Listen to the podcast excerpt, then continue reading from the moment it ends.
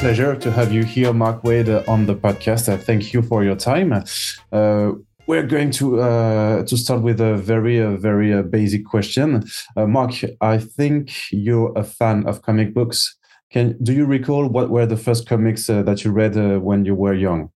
Yeah, specifically, I remember there was an issue of Batman comics uh, it was issue 180. Not that it would, not that that would mean anything to most people, but it was the first one that came out after the Adam West Batman TV show premiered in the States. And my father, who had read comics as a kid, saw it on the newsstand, saw that I enjoyed the TV show and brought it home. And that was that was it. I mean, I've ever since then I've been buying and reading comics. Even after I discovered girls, even after I went to college, I still I never stopped. Mm. And could you explain uh, what make comic books and especially uh, superheroes comic books so special to you? Because uh, you're a big fan of superheroes, and even in the '90s, uh, people uh, working with you were already describing you like uh, as a big nerd that that knew everything that, that, that had to be known about the DC Comics universe or the superheroes universe. Yeah, I mean, part of it was that I felt a, a special kinship, especially with the DC heroes. I was, I, I had learned to read when I was three years old, and I was, I was, I, I did twelve years of, of grade school in ten years, and so I was always ahead of the class, and that's great for your mental state, but for your emotional state, that's terrible because I didn't really have any friends because I was so much younger than everybody else. We also moved a great deal when I was a kid. I went to something like nine different schools in 10 years. And so I didn't really have a close set of friends. I didn't really have a, a you know, a circle of people around me to support me like friends would. Uh, the superheroes sort of became my my de facto family, if you will. And so their world was a world I was very interested in, and there was a war. Theirs was a world that I sort of cataloged in my head and and and you know it was very close to. And at one point, yeah, I probably knew more about DC Comics superheroes than anybody on the planet at some point. But did you? At what point did you know that you were uh, also going to uh, work in this industry? Uh, at what point did you uh, wish to work uh, uh, in the comic book industry? on January twenty sixth, nineteen seventy nine. That specific okay. day. Okay. What happened? What happened was I was I was a teenager, young teenager, like, you know, 14, 15, whatever I was. Um, and I'd come from, I was, I was in a very bad emotional situation. As I said, I didn't have many friends or whatever, but beyond that, um, you know, my parents had split up and I was sort of shuffling back and forth between homes and, and I don't want to characterize this as any sort of physical abuse. It wasn't that at all. And certainly everyone in my family was trying to do their best.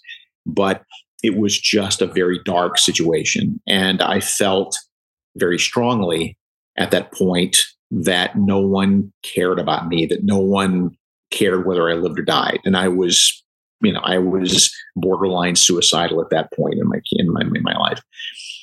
And I went to see the Christopher Reeve Superman movie mm. on that date. And I sat through it twice in a row. And when I went in, you know, I loved superheroes, but I also loved, you know, magic tricks and baseball and whatever else kids love. But when I came out of that movie, I was a convert and I knew that whatever the rest of my life was going to be, it was going to have to have something to do with Superman.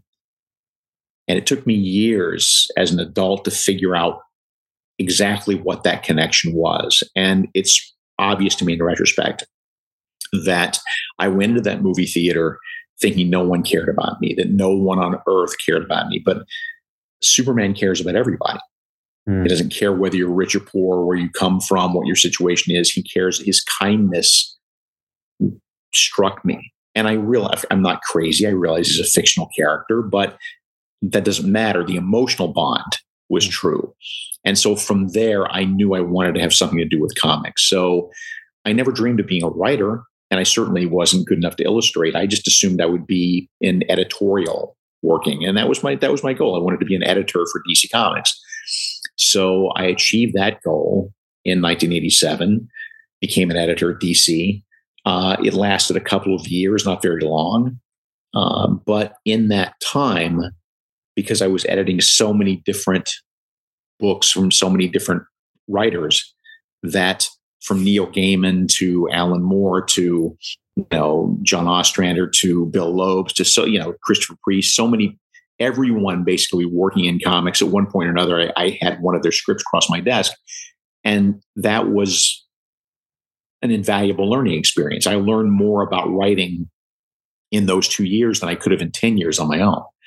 And on the other side of it, then when I left editorial and needed a job, I had toyed with, I'd, I'd written a couple or three DC comic scripts, you know, earlier, but again, I had no ambition. But coming out of there, I knew I needed to do something. And I got great encouragement from my, my friends who were still on staff to try my hand at full time scripting. And it seems to have worked out pretty well. And uh, how did you uh, manage to uh, like uh, do the transition from the editorial work to the writing stuff? Because it was just like that, like basically you had learned how to write, or you uh, you thought you had learned how to write just by reviewing all the scripts uh, that were in in your office.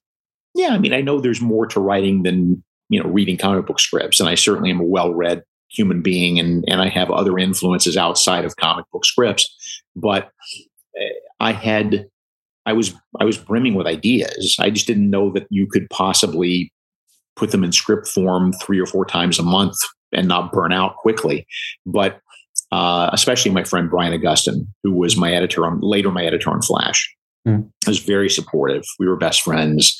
Uh, and when he when I was no longer on staff, but he was, he fed me a job and then another job just to see how it would go. And I found I really loved it. I found I really enjoyed comic scripting and that I was pretty good at it. And there was a lot more for me to learn at that age, but that you know that set the path for the rest of my life. It set the path for the next 35 years. Yes, because uh, you were already writing comic books when I was just a, a little baby yeah, yeah, yeah. if you will. But uh, it, it, seems like you have a very strong memory about dates uh, so I'm, I'm, going to try to to ask do you remember uh, the the day you first did a uh, uh, sorry the day you did your first script uh, for the the flash? For the flash i don't remember the date but i remember the the lead up i remember that the previous writer bill loebs had decided to move on to something else. Hmm. and no one at DC editorial cared about that book except for Brian because the TV show had come and gone, the, the short lived TV show had come and gone. And so sales, you know, rose during the TV show and then fell once the TV show was gone. And it was the perfect situation because if you take on a book like Superman or Batman, you've got a million eyes staring at mm. you. You have a great deal of pressure from editorial but you, when you take on a sort of a mid-list book like Flash, which is what it was at that time, you know, Brian just kind of knew his bosses was weren't paying attention, we could do what we needed to do. So we sat down, we had a great lunch, talking about the origin of Wally West and how we could modernize it for the for the uh, for the current times. It was a great. I mean, I remember. I don't remember the date, but I remember that lunch specifically. I remember every detail about that lunch, just trading ideas back and forth.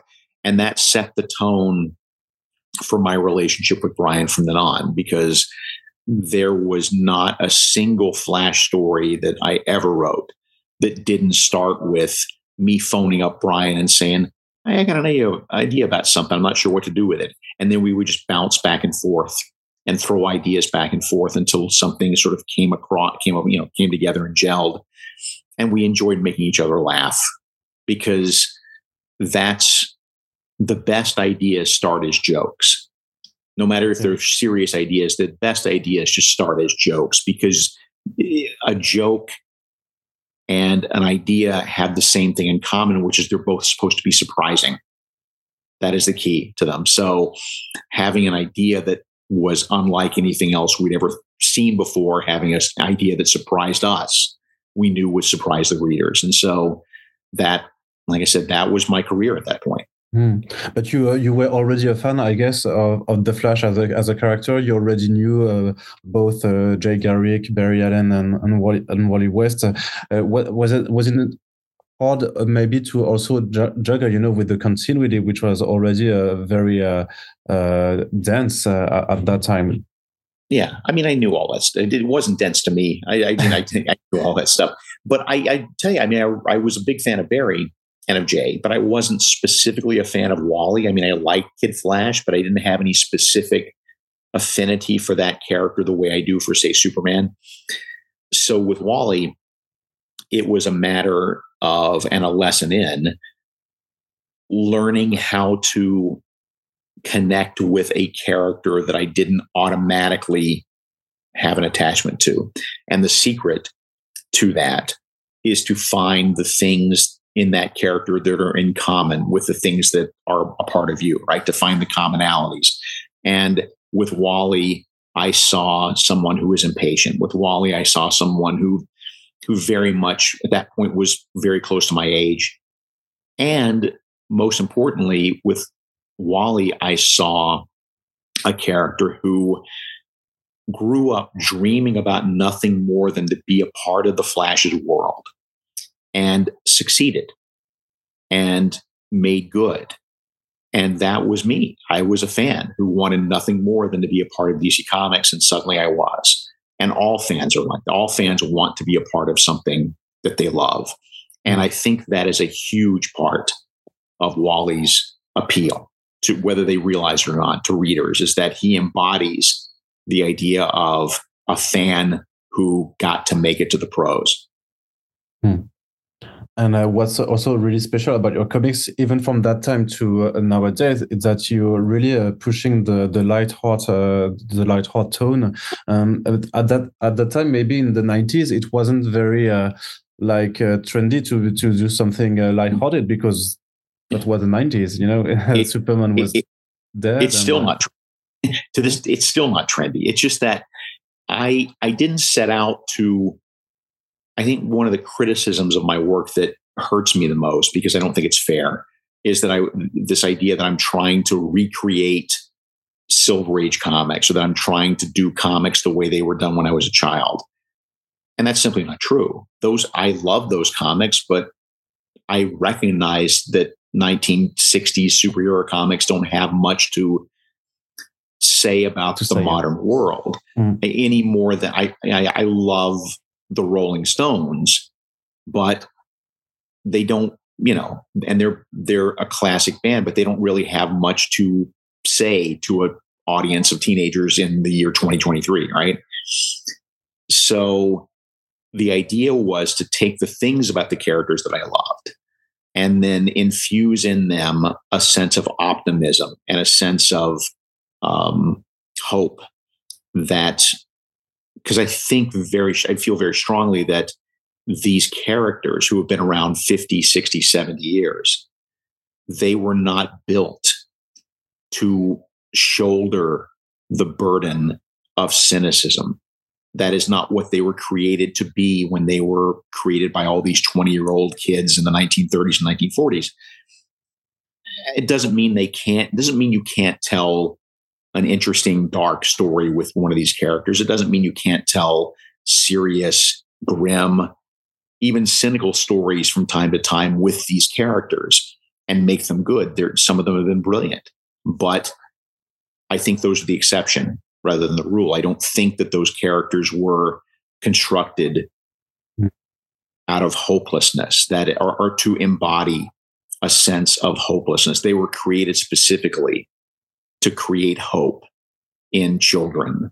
And that is, that's the way I still treat them as mm-hmm. I still write my stories for adults, but I still write them with a sense of, I don't, I just don't have any use for cynicism as a storytelling device. It's too easy. Anyone, anyone can write a superhero story that is dark and fatalistic and, you know, grim and, and makes fun of the material and so anyone can do that. That is low hanging fruit. I would rather spend my time and energy trying to do better than that and try to do the hard work of uh, of creating stories about hopeful characters in a world today that is very dark and is where hope is very hard to find. Mm, but that was uh, I, was going to say like uh, was it maybe uh, harder to maybe it, it is harder to do it nowadays uh, compared to uh, 30 years ago or nothing has changed uh, for you and it's it's it's about the same and it's it's it I don't I mean I don't find it how do I put this I find it easier only because I've been doing it for so long. Mm. Um, my advice to most creative people, regardless of what medium you're working in, is be you know certainly be flexible and be able to do a different uh, of a wide variety of tones, a wide variety of styles, but pick your lane.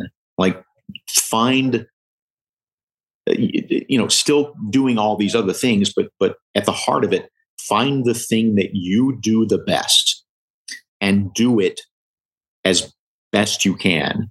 And sometimes that will be in fashion. And sometimes it will not be in fashion. But when it is in fashion like it seems to be right this second in the american comics market then you get to be the one they turn to. Because that's you i own that lane of being your non-cynical having fun but still telling serious stories superhero writer hmm.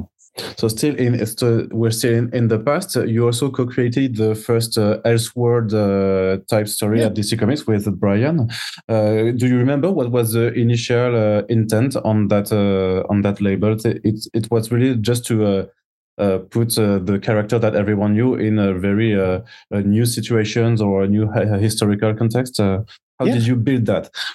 This this ties back to my earlier answer, which is that in the 1960s, DC did a series of stories in all their books across the line every once in a while, once or once or twice a month, that were called quote unquote imaginary stories, which are to say, what if Lex Luthor grew up on Krypton, or what if you know, Superman lost his powers forever or whatever. And these these sort of what if scenarios that they would do, they were very they were fun, but they were very old fashioned when I was an editor in, in the late 80s. They were very old fashioned. So I was editing an anthology book called Secret Origins, which was the, you know, as it's the origins of these various characters that we do. And uh, I was given an annual to do an oversized annual where, where I would have a huge number of pages to, to deal with whatever I wanted, but I didn't know what to do because we'd already done the origins of Superman and Batman and Wonder Woman and all the big characters. Who was I going to put in a book that expensive and that prestigious that we hadn't already done? And I thought back to these imaginary stories. I thought back to how corny they were, and how silly and and and you know old fashioned they could feel but they didn't have to feel that way mean the concept of what if and alternate realities you know has been a, a part of comics since before you and i were born and so the idea came across the idea i had on the bus ride going home from work that day was okay what if we did alternate history versions of the origins of Superman and Batman and Wonder Woman and somebody else? Um, what if Superman's rocket landed in Russia? Was an idea I had in 1988, um, and Mark Millar then ran with you know many years later. What if you know what if Wonder Woman? I forget what the other ones were, but I remember specifically. I, I thought, what if Batman? You know, existed hundred years earlier in a, in a Victorian Gotham. And I called my friend Brian when I got home from work, and we talked about it for a little while, and we started to get excited about that one idea. And then the next day at work, Brian came in with a full blown idea of Batman versus Jack the Ripper set in the 1890s. And it, I, I knew it was a winning idea. So I went to the editor in chief, Dick Giordano, who was an amazing man and very nurturing and very creative and very supportive of creative people pitched him the idea in an in, in, a childlike enthusiasm again i'm only in my i'm in my early 20s at that point and i'm just bouncing around the room and explaining the idea and going into detail and making him laugh and and and at the end of the speech, he said, you know, yes, we'll do it. Find an artist and we will do it. So Brian and I had to set about finding an artist, and we didn't have to find one. One found us. Um, as luck would have it, literally that day, artist Mike Mignola, before Hellboy, And know, was walking around the DC offices looking for something to do. And Brian and I grabbed him and took him out to lunch and gave him the whole spiel. And at first, he was very hesitant. It's Batman. I don't want to draw. Oh, it sounds like it's really complicated architecture. I don't want to do that. He had a million excuses, but the more we talked about the story, the more he got into the story and the more he started to contribute. And before he knew it, in his own words, he said, God damn it, I guess I'm doing this story. So that is the birth of Batman Gotham, Gotham by Gaslight. And that ended up becoming the cornerstone of the Elseworlds imprint, which is that alternate history stuff that we, DC has done now in excess of a hundred of those stories. Mm. And again, their genesis is in that Silver Age imaginary story concept, but no one would no one would confuse them for a, a childish Silver Age idea. Again, it's just the idea of taking something from the past that resonates on some level and modernizing it, which is what we did with Elseworlds. Hmm. But still, because uh, sometimes uh, some stories are said to be in Elseworlds, but uh, some elements are uh, included in the main continuity, uh, like uh, some stuff from even from Kingdom Come that, that you did also are years later uh, taken back into con continuity. Is it hard to uh, to manage uh, this kind of story elements and then not not to be confused as to what's Elseworlds, what's not Elseworlds? It's it, it becomes more and more difficult to figure out what's what every year. Um, what you have to, I mean, what the audience needs to understand is that in the 1930s and 1940s, when these characters were created, no one, no one expected them to, to be published for 80 years, you know, 90 years. No one.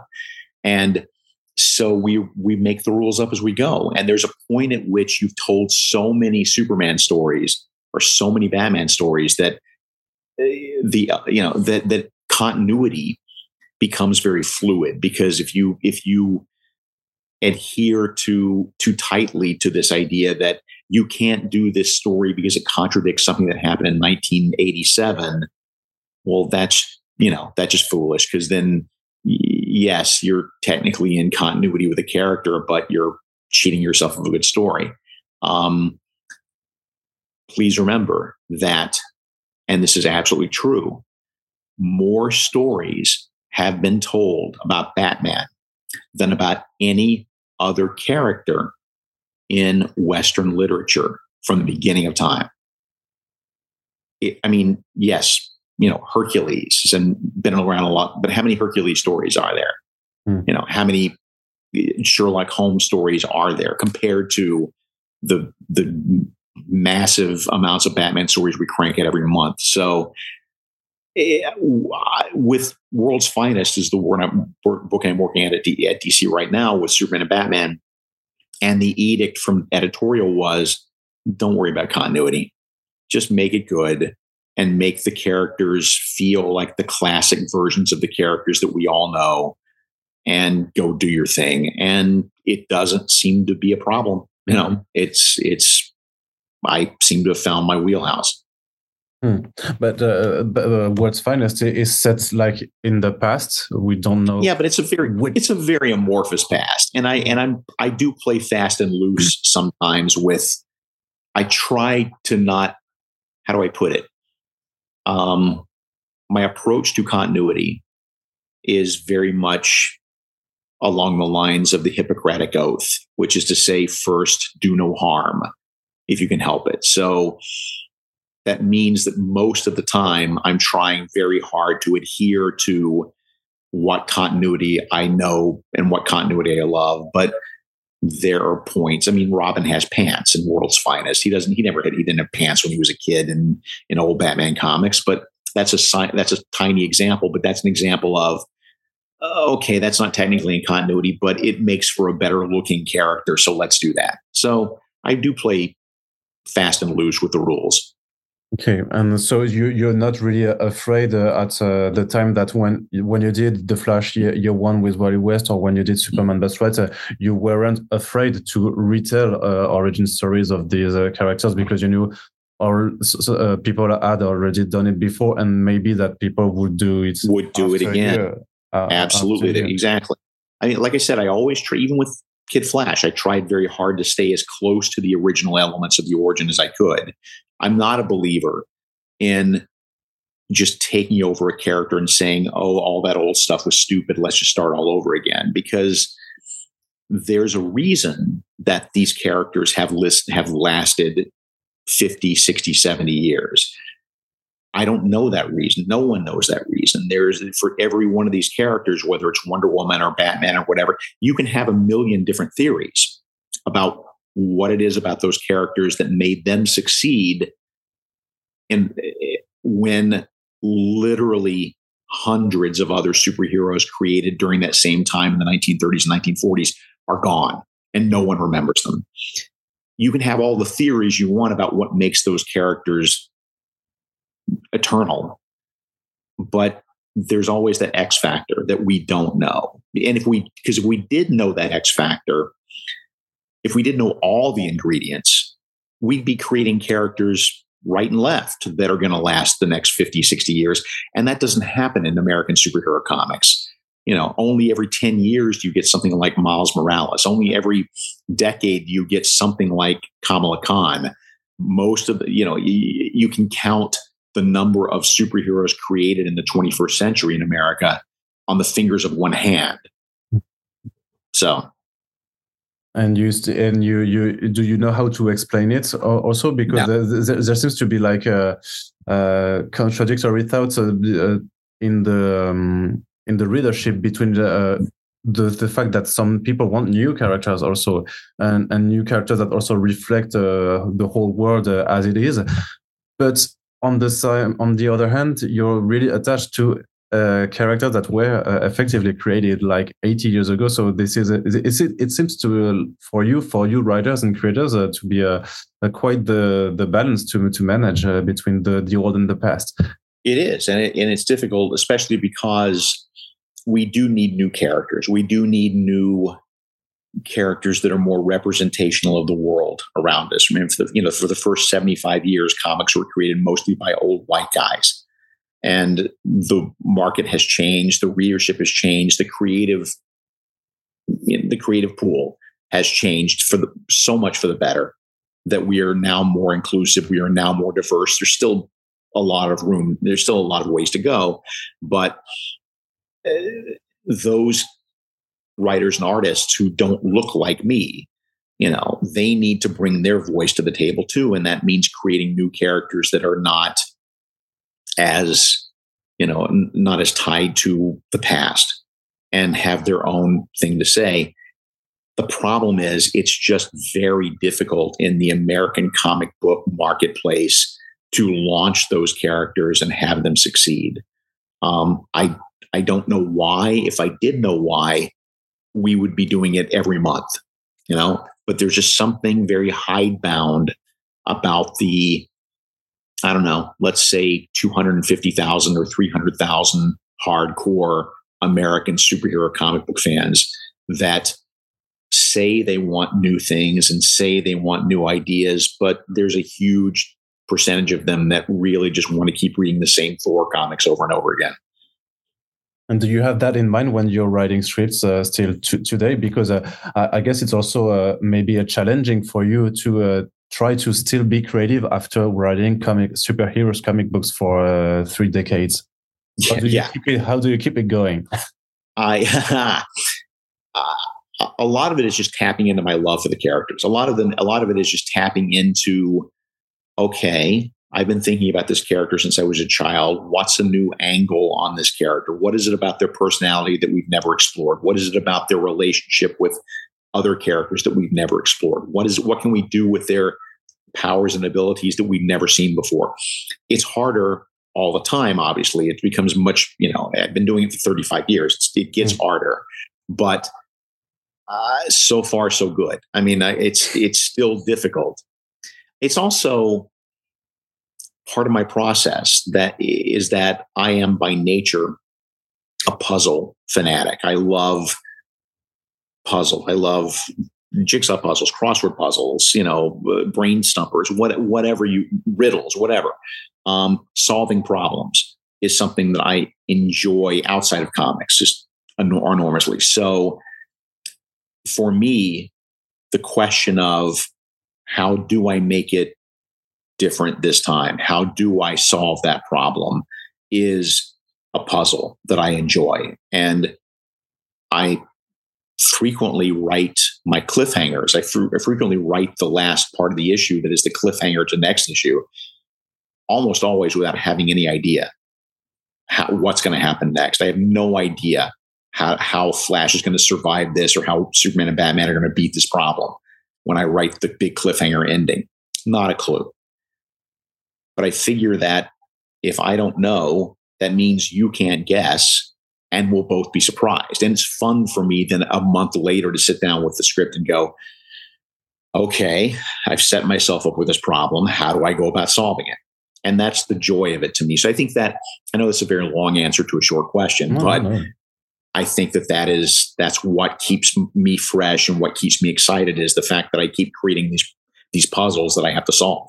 So you do mean that you're not planning like a five year, uh, like your stories of five uh, issues. You know, you're you're not. Uh... I just make it up as I go. I really do. It's just more fun that way. I mean, I I've done things where I've outlined very heavily on projects and planned in advance very heavily. But what happens is then when I get to actually writing them, mm. it, it feels boring because I've been there already.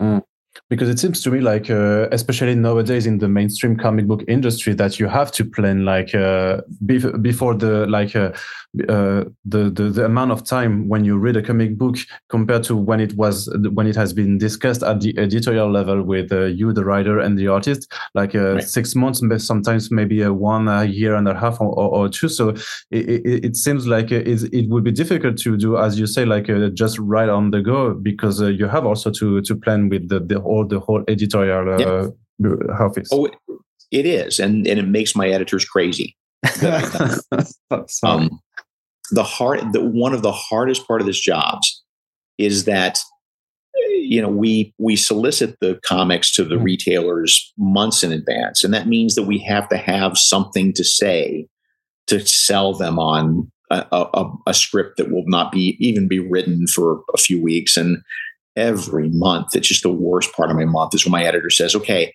i need solicitation copy for these three comics and I'm not even anywhere close to those three scripts yet. I have no idea.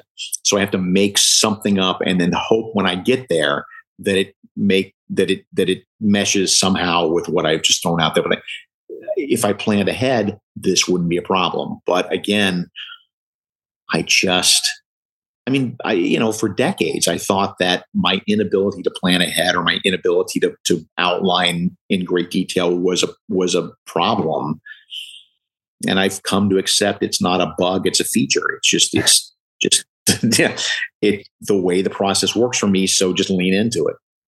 And uh, is it uh, not a problem uh, for the artists that you're working with because they can't? Uh, they also have to take the time to yeah. draw the the actual panels and, and pages. Yeah, because I, I always keep the artist fed. I always make sure that they have. I'm a I'm a big believer, and this comes from my editorial days. I mean, I'm a big believer in making sure that whoever is next in the food chain, whether it's the penciler or the inker or the colors, or that they always have work to do. I don't like leaving an artist sitting around with nothing to do for a day mm-hmm. because that's taking money off, you know, taking money out of his hand. That's taking food off his table. He needs to work.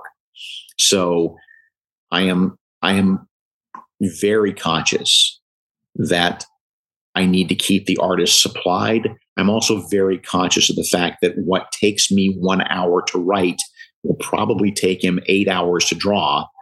And so, and, and so be kind to your, to your artist and don't ask for too much.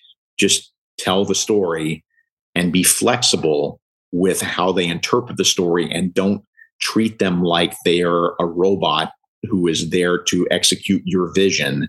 Instead, accept the fact that it's a collaborative process and we need to work together to create a story. Okay, but so you're saying that uh, writing that Shazam is taking a cup of tea with dinosaurs is not too much for Dan Mora, right? So right, just, uh, right. Oh, sometimes it is, but he's but he has a good he has a good sense of humor about it. Yes, so he likes drawing the silly stuff. Yeah. Okay, okay. So I, I got another question also, uh, still on this uh, kind of like the, the sure. deadlines that uh, are really important in the mainstream industry. Uh, you you're still believing in the whole single issues format, uh, traditional publication style. You you don't want to go like uh, di- directly to do original graphic novels like so, some people do. this is you, you you still believe that the you know the serialization of the comics books has to keep going it it only at this point it only serves the function of keeping comic book stores alive. That it, it doesn't really serve a valid storytelling function. It it is only we only create weekly comics monthly comics because if we didn't the comic store world that we have in the united states would just collapse because they depend on readers coming in every wednesday to pick up their comics of that week. And with that, without that supply chain, um, uh, without those consumers coming in on a regular basis that they can count on, everything would fall apart because they wouldn't know how to order. They wouldn't, you know, it's the other thing to bear in mind is that the way the market works. And again, I'm, I'm, I'm sure I'm telling you stuff you already know, but we're talking to a larger audience. Yeah. Um, the way comics are sold is that there are a few thousand comic book stores in the United States, and they order directly from the publisher, however many copies they think they can sell, but they can't send them back. There's no, you know, there's no, oh, I only sold 12 issues of Aquaman, but I bought 15, so here's your other three back. It doesn't work that way. You've bought those comics. So when I when, when I owned a store a few years ago, you know, what that meant technically was that everything in that store I was my personal property in a sense. Um, mm. So I have to be very careful as a retailer about what to order, how much to order. Uh, don't over order too many things because you're going to lose money. Um, and you, but there's still some room for error because a monthly comic costs me as a, as a retailer on wholesale want maybe a dollar fifty or dollar sixty, let's say. So if I overorder a half a dozen issues of Swamp Thing or whatever at you know I lose a couple of bucks per issue and I end up losing twelve dollars. That's not great, but it's not crippling. Original graphic novels, you know, nineteen dollars, twenty five dollars, thirty dollars. That's a much bigger gamble to take. Hmm. I can't, I don't, I wouldn't know, and most retailers wouldn't know how to build a store in which they are having to invest that much money in books that they do not know for a fact will sell. And if they don't, they're stuck with them. Even regular bookstores like you and I visit all the time, they are able to return books that they do not sell. Uh, comic book retailers cannot do that. So again, a long answer to a short question. Mm-hmm. I'm sorry, but that is the way the market is set up. So weekly comics are here to stay so long as the market can still sustain them. Uh, you know, will they be around in five years? Will they be around in 10 years? I don't know. I mean, 10 years ago, I wouldn't have thought so, but here we are. There's also on a creative level, I I just enjoy doing monthly comics more than I do an expanded graphic novel. Part of it is because that's how my brain is wired in terms of pacing, in terms of of how to tell a story. I can tell, and I have written original graphic novels, but they're a whole different thing to me. It's a whole different craft to me. It's more like writing a screenplay where you you don't have natural breaks every 20 pages. You don't have natural, again, the rhythm is just completely different if you're telling a long form. Okay, so uh, in France, we are starting to uh, discover your recent work at DC Comics, like uh, World's Finest and uh, and then Lazarus Planet, and it, it, was at the at the time when it was published, like already one year ago, I think. Uh, it was like one of your first work uh, for DC Comics in years, and we we know it's some kind of related to the leaving of several staff members from DC, like Dan Didio, I think. could you explain a little bit? Because I, I don't know if everybody yeah. knows the, the the, the story? What happened? It's. I mean, I don't want to. I don't want to name too many names. I don't want to be too too too mean. But yes, the the previous publishing regime was not a fan of my work. I'm not a fan of a lot of people's work. There are a lot of people who worked in comics in the 90s that were not given the time of day at DC Comics at this point. So once the publishing hands changed and the new publisher came to rise, um, the day that the the day the last publisher left was the day that I got a bunch of phone calls that same day saying, "Please come back to DC Comics." And did you meet these characters? Well, because you were doing uh, several uh, other stuff, uh, like like you were uh, working uh, uh, at Marvel and in Marvel at that point, and and you know, I mean, I I don't and, think there, I don't think there's any specific assignment that I left in order to do DC Comics. Well, remember too, also in this period, I was I was publisher of Humanoids.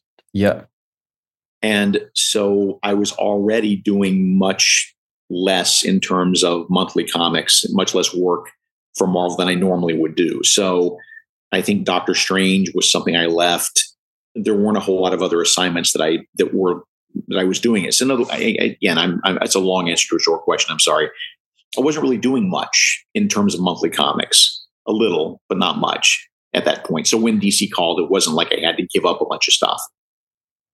Yeah, um, uh, still because you have also been uh, working on uh, several projects like the last days uh, of Lex Luthor with uh, Bryan Hitch, but also we've we've heard about this project like uh, since quite a, quite a, quite a long time, yeah. and it's and it's still not out yet. Yeah.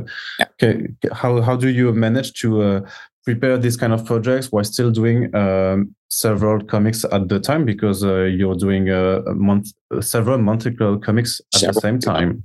Yeah. I just i just have to put one foot in front of the other. I just have to just day by day just go okay i feel i'm, I'm i have to work on shazam this week and i can't think about mm-hmm. teen titans and i can't think about world's finest. I have to think about shazam and that it's just that simple i don't really i'm not writing four pages of teen titans and six pages of world's finest and then three pages of shazam and bouncing back and forth like that i just can't work that way so it's just you know just I, I sit down i know what my week is and i know what i have to do by friday and so i do it Hmm. So you do remember when you got the first calls for DC Comics? Did they like uh, that told you to go back. Uh, but uh, like uh, was it you that uh, said like okay i'm coming back but i want uh, to write these characters or did they like uh, ask you or offer you so, some, some new series or, or, or stuff? How they said what do you want to do? They said what do you okay. want to do and they've been great. They've been my editors at dc especially paul kaminski who is my main editor at dc has been terrific about just letting me do what i feel like doing and making room for me. Um, and I mean, doing a world's finest book, Superman and Batman, was a goal from like a real career goal for me to do that someday. And so that has become that was the you know that was the ultimate to me. And now I've got it. So again, the Superman project with Bryan Hitch, all the other things, there are just what do you want to do, Mark? That was the question.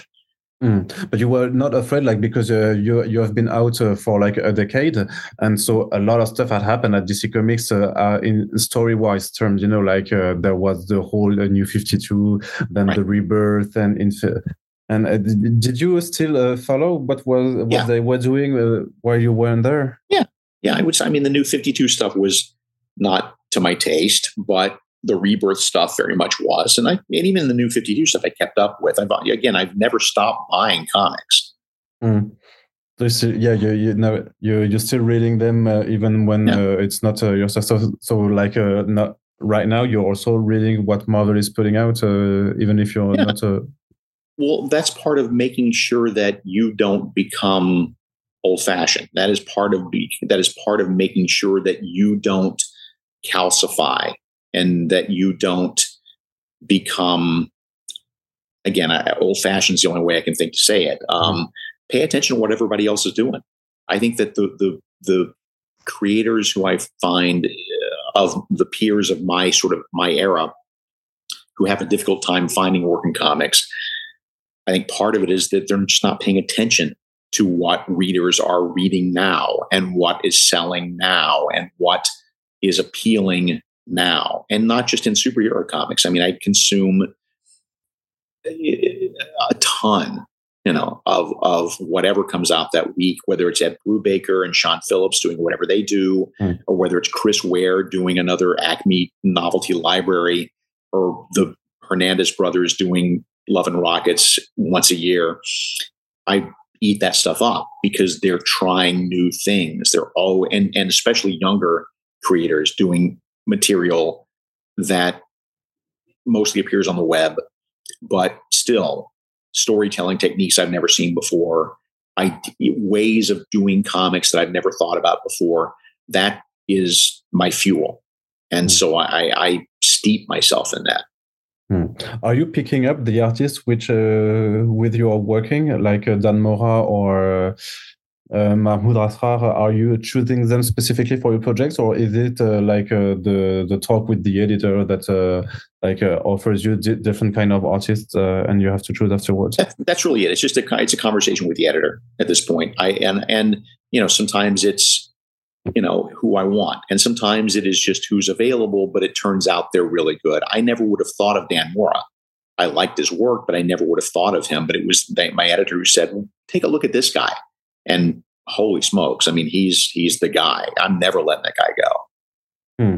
And it seems like in your story, you're also trying to uh, entertain people, but also have a message uh, in in your in your story. You don't want to do just a pure entertainment uh, and just like uh, for uh, World's Finest. You didn't want just to show like uh, a clash between these two iconic su superheroes. What drives you to do comics still? because I guess you've got ideas that you want to express, and you still have them, uh, even also after uh, 30 years of writing. You still have a lot of things to say about uh, about the world and uh, how you can uh, reflect these ideas in these characters. Yeah, I mean, there's if you didn't, you'd just be telling the same old stories that you read when you were a child, and uh, you know that is that is your job as an artist, right? No matter what medium you're working in, your, your job as an artist is to find some way to express your feelings about the world around you. And uh, the the you know the clumsy ones do it in a clumsy way and it comes across as agenda driven stories that don't aren't really about the characters they're about proclaiming some sort of social message which again nothing wrong with proclaiming some sort of social message or focusing in on that but you have to be careful to you know balance that with the entertainment angle too so that it's not it doesn't read as preachy it doesn't read as you know oh he's you know an ultra liberal and he's just preaching politics and superman just happens to be in the story. It's got to be the other way around. But if you're not telling stories about the world around you and what it's like in the 21st century then what are you doing? And why aren't you just making crossword puzzles for a living? Hmm. I was uh, asking this question because uh, it seemed to me like uh, a few years back uh, you, you, were like uh, uh, taken as a target by some kind of a specific group of readers and uh, comics uh, writers, uh, artists wanna be because you seem to be too vocal about uh, politics in, in, your in your comic books, or was it uh, just? Yeah. Uh, Actually, it wasn't even that I was that vocal in comics. It was that I was that vocal in social media. although I am vocal in my comics to some degree, but certainly far more in social media. I think that I certainly have very strong left leaning ideas. I certainly have a repulsion towards the MAGA movement in the states and the the, the hardcore conservatives just make me nuts. Um, and I feel like as a citizen, it is my responsibility to hold that behavior to uh, to uh, to to to call out that sort of behavior. Um, as a citizen, I think that's my duty. My duty as a citizen in my mind, supersedes my duty as a comic book writer. So when people say, "Oh, well, you know, you shouldn't be political in your in your views eh, in social media because you know then you're half the country is not interested in reading your comics," that's bullshit. That's bullshit. It's you know, first off, that it is not half the country. It's something that I, I would love to express to your viewers is that the the percentage of conservatives who are destroying this country are very small. I mean, it's maybe a maybe a quarter of the people in this country, maybe a fifth of the people in this country. Um, you look at every poll, every statistic, every you know, every news, every eh, eh, the, the information, the data is out there. America is a liberal country. It's just that those people are louder. So, so yes, I I called out a bunch of other creative people who were um, savage, ugly, racist, uh, misogynistic. I mean, truly horrible to other creative people in this industry. And I don't stand for that. I think it's my job as someone with a voice to stand up for people who don't have a voice. And yes, that got me in a in a great deal of legal trouble, but mm. I wouldn't trade. You know, I mean, no one wants a lawsuit, but at the same time, I I have no regrets. You know, you stand up for what you stand up for, and you don't back away from a fight. And do you think that like the, the cultural war has uh, lessened a little bit uh, now in the United States? Uh, uh also with the whole Comicsgate stuff. Uh, uh, it has in comics some. It has in comics some only because we're winning. I mean, the part of it is that no, the sale. You know, we can show you how. You know, the information is that there's a myth that new heroes don't sell. It is a myth that new superheroes, you know, of color or of different genders are somehow damaging to American comics, which is bullshit. And that's just not true. It may be true in monthly comics, but again, that's only a small part of the market. We're talking about the the graphic novel, uh, you know, uh, world. We're talking about, you know, superhero comics is now is such a small part of the American comic book market. You know, when you have Raina Telgemeier um, and and people like that doing comics and graphic novels that have nothing to do with superheroes, those are insanely successful. So comics in the United States is still a very successful medium. Superhero comics at the moment seem to be on the way. So um, that's I've got time for maybe one other question. If you, if I don't mean to cut you short, but if that's okay. Yeah, oh, sure, sure. But I wonder also to know how you uh, you you you write a story like Lazarus Planet, which which is uh, also like built by the editorial to promote some characters and uh, announce like a new series uh, and, and even the new series that you're doing like the shazam which uh, to, to like you, you had the, the premises in the, the lazarus pl planet. So uh, how do you balance also like you want to tell a story but also you have to cope with the editorial goals of the of the publisher remember a little while ago when I was talking about solving problems? That's that's that's what, yeah okay that's what right. you want the story to do. No, I mean, but to, I don't mean to be glib. The story comes first. Hmm. Story mm. comes first, and once I have the story, then I can worry about what can I do to make it connect to the DC universe in a larger scale, and that is a separate problem. So that's that's just that's that becomes part of the job. But the story first, always. I never write stories to serve some need for editorial beyond what I'm doing. I mean, that's you know, otherwise, then then it just then you're not doing anything of worth.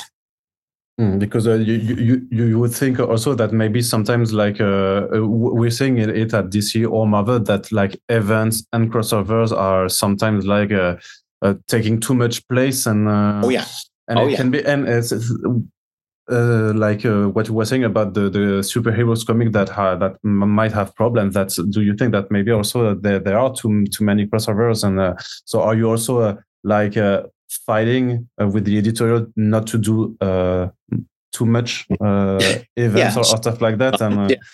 Sometimes, but yeah, the and there as far as there's no one in this industry on the professional side who thinks that those crossovers shouldn't just go away and stop happening.